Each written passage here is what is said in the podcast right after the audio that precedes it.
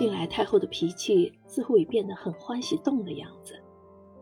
我想，也许她是受了上回那次热河之行的影响，在没有到热河去之前，她的足迹所至总是跳不出紫禁城和颐和园两个地方。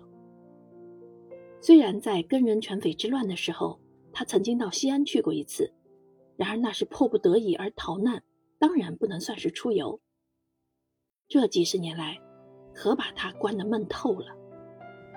而宫中的那些朝参大典，以及每天和他的臣下们商议军国大事的早朝，也不免使他觉得有些厌倦了。且不管他究竟是为了什么缘故，总之。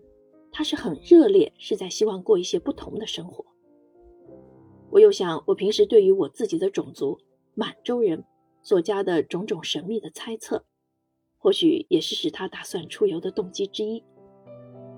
因此，后来不少人在议论我，说我才是撺掇太后往奉天去的罪魁。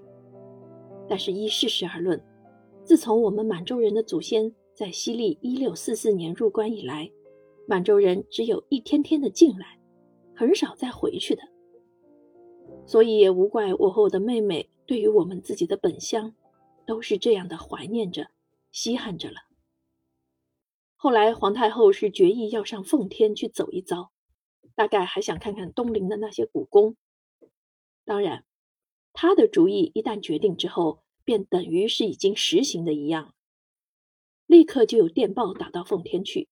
知照那里的人准备一切，虽然那边的宫院也像热河行宫般的常年有人看守着，可是，在太后未启程以前，北京方面又另派了很多人去，目的是要把那几座久已空闭着的宫殿点缀的像紫禁城和颐和园一般的华贵舒适。但是从北京到奉天的路程，委实是太遥远了一些，连太后自己也知道，不能再乘銮宇去了。而且她恰巧已从外国铁路公司那里买来了一列御用列车，已经花了一笔惊人的巨款。这并不是铁路公司的人欺骗他，实在是因为经手的人都要钱，一层层的加起来，到最后他的总数竟足以供一个较小的国家全年的开支了。其中，李莲英当然也有份，谁也不知道他得了多少的银子。火车太后还没有使用过一次呢，她时常在怀疑，坐火车究竟是一种怎样的滋味呢？所以这一次，她决意是要试一试的。他实在是难得离开北京城，借这个上奉天去的机会，他想看看自己所统治着的土地，也许还想看到几个平民。不过这一点事实上根本不可能，因为寻常的平民。照例是不准见到他的。每逢圣驾出巡的时候，不但大道上不许有什么闲人逗留，就是附近小街上的行人，也一定会被驱逐的干净。据我和我的妹妹所知道，每当皇太后或者皇上在街上经过的时候，两旁的居民们无有不在家里挖开了纸窗，从一个一个小孔里偷看着的。只是因为皇太后们所乘坐的銮宇。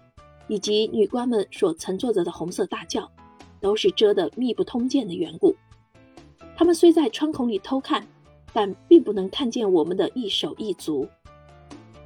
我有时喜欢把我的轿帘拉开一些，以便瞧瞧外面的景致，但是也不敢拉得太开，让外面的人能够看到我。因为我要这样不拘礼的话，旁人肯定要大加指摘了。圣驾东行的旨意虽然是已经定了，但是在起行之前，竟有许多的事情要准备呢。第一步，必须让太后下一条正式的上谕，指定她的专车将于何日自北京开往奉天。同时，还得添加一条新的法律，就是凡当太后的专车的路上行驶的时候，全路的无论哪一段，都不准再有旁的车辆移动，违者处以极刑。当然，这一次金凤铁路上的长官都不免被派为基本的护从人员了。此外，太后还得随意挑出几个重要的廷臣来同行。至于其他的一些筹备工作，便由我和大将军庆善负责处理，这里也就不细写了。筹备工作一开始，铁路工人首先要忙碌起来，因为据我们的估计，要装载全部的官员、太监、宫女以及各种用具、材料等等，这一列御用专车就非得挂上十六辆车厢不可。同时又因为这些车辆在购到之后还从不曾行驶过，为慎重起见，少不得先要施行一番检查。这一部分的工作居然很迅速的就办妥了。其次就是要把十六辆车厢全部改漆代表皇族的黄色，能够保持本来面目的只有那一辆机关车。我想皇太后如果想到了这一点的话。她是绝不肯让这辆机关车不换颜色的，这是多么可惜啊！我们竟不能拥有一辆黄色的机关车，拖着我们在中原的田野里往来驰骋，使我至今还觉得非常的遗憾。皇太后虽然是决意要出京，还是得照例叫朝中的各位大臣对这件事发表一些意见。每逢有一些比较重要的事情要发生的时候，她总要征询他们一番。不过，据我所知，事实上，他对于廷臣所贡献的意见，往往是非常的漠视，尤其是那些和他自己意见相左的话，更是不愿意听了。这一次，他为着要服从习惯，没办法，又下了一道例行公事式的上谕。可是，这上谕下去之后，廷臣就不免大大的忙乱起来，奏章像雪片般的送进来。他们大概的意思不外乎下面这几句：“伏念中国自尧舜以来，历朝帝王未闻有轻以万乘之尊，托住于彼风驰电闪、险象环生之火车者。况我皇太后春秋已高，尤加珍摄，以为照明之望。及朝中各事，亦端赖圣意裁决，不可一日废弛。”邦臣等承望我皇太后勿为夷人之妖言所惑，罢东幸之行，实为至善。这里所谓的夷人之妖言，大概就是指我和我的妹妹的。在我们准备启程的二十天之内，差不多每天都有这种奏章送进来。可是皇太后一概置之不理，随手撕成片片，丢满了一地。这也是她的习惯。每逢见到有什么跟自己意见相反的奏章，她总是这样撕掉。他还很着恼地说：“因为从前的皇帝没有坐过火车，现在我就不能坐吗？要是那时候已有火车的话，他们怕不早就坐了？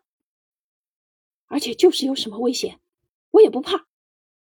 我们所经过的险事，还能说少吗？尤其可恼的，这些奴才。”竟敢说我老了！然而他的确是老了。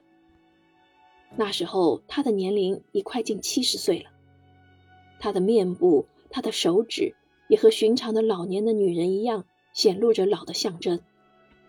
可是倘若有人直言不讳的说他老了，他不免要非常的着恼，认为是重大的侮辱。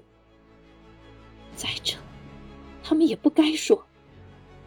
他继续自言自语，他的怒火逐渐的升高。因为这里有些事情要办，我们就不能离开北京？难道说他们竟不知道我们的人走到哪里，整个的朝廷便跟随到哪里？所有的事情不是依旧可以办吗？像庚子那年全乱的时候，我们往西安一走，杨斌便跟不上来了，而我们的朝廷却是依旧在我们的手里。他们竟连这都不明白吗？这样愚蠢的东西，要他们干什么？于是，太后东幸的事情就这样决定了。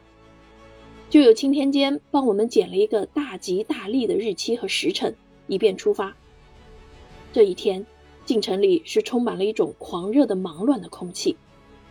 从李莲英起，一直到最低级的宫女，从执政的大臣起。一直到铁路上最小的差役，从皇太后和宫眷起，一直到我们这些侍从女官，个个都是一样的忙乱。当然，从朝门一直到火车站去的一条大路上，又得照例铺上一层黄沙。这些黄沙都浸得很湿，像海边的沙滩一样，为的是免得给风刮起来。一出紫禁城的大门，我们便一齐上了轿。我的轿子恰好紧随着太后的銮舆。我们穿过了中华门、前门，沿着前门大街一直到永定门，那里就是我们上车的地方。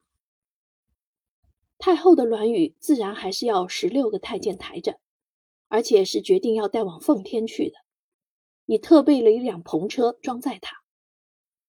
我和其余的女官们都照例的坐在红色的大轿里，而我总是不耐闷坐，照例又拉开了一些轿帘。偷看外面的景致。左边，我先看见了天坛上的那个蓝色的发光的圆顶，后来又在右边望到了那座仙农坛，最后巍然高耸的永定门到了。我们的行列便鱼贯穿过了那个门洞，直到站台上才扎住。那一列御用列车已安安稳稳地停靠在那里了。十六辆车厢。一般的漆着极美丽的金黄色，看上去多么的别致。虽然他们的轮轴都还保持着原来的黑色，然而在很局促的二十天功夫之内，这些漆匠们已经把十六辆车身完全漆齐，也可见他们的工作委实是很勤苦的了。到了列车员的旁边之后，第二步就要准备上车。我们上车是很容易的。只需打那些常用的铁质的踏步上走上去就行了。然而太后却不能这样草草，非得另外替她准备一条特别的道路不可。不过他倒也不着急的上去，他想先看看这火车的究竟，因为他对于这一辆御用火车固然还是第一次见面，就是其他的火车他也从不曾见过。据我所知。除掉我偶然给他讲过的一些关于火车的常识之外，他连一张火车的照片都没有见过。因此，我又不免暗暗在替那些行车的铁路员工担心：或许这些火车的转动会有什么让太后不满意的地方，他们就是连带送命了。只要这个老妇人随便说一句很简单的话，他们的脑袋可就立刻掉下来了。然而，我们的皇太后竟像是一个小孩子得到了一件新的玩具一样。在他没有走上这一列神秘的火车之前，他决定要看一看究竟是怎样的一样东西。于是，他就命令抬轿的人把銮舆卸下来，让他可以随意的指挥。他先叫火车慢慢的往前开去，火车动了，他真是万分的欢喜，竟把自己的尊严都忘了。俯下了腰，静瞧着那些在转动的铁轮出神，同时又连珠般的发出无数的问句来。他问：“机关车里怎么会有蒸汽的呢？蒸汽是怎样造出来的呢？究竟是什么东西在推动这些轮盘？为什么火车不能在平地上走，必须在铁轨上走呢？”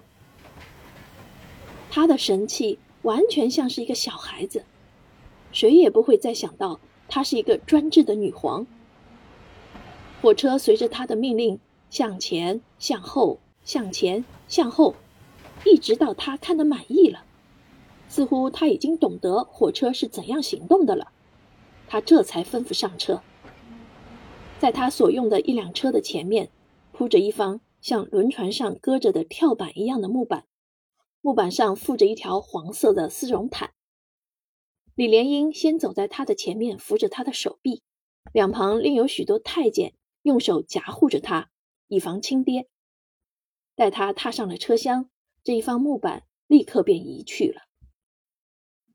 这也是预先规定的，火车每一次开行必须先得到他的许可。虽然火车的停止有时候因为事实的需要，开车的人不能不自己做一些主张，然而这仅仅是例外而已。而且他还再三的告诫，无论如何，机车上不准鸣汽笛，车站上也不准打钟。因为这一次到奉天去的路程，确实是比上热河去的远多了，所以他不得不来尝试一下这种新奇的东西。在他年轻的时候，人们要是见了这种火车，无有不差为灵异的了。谁也不会相信这种东西是可以方便人的。现在，他居然亲自尝试了一件他年轻的时候所认为绝不可能的东西，并由这东西带着他从铁道上往奉天进发。这可不是一桩匪夷所思的奇迹吗？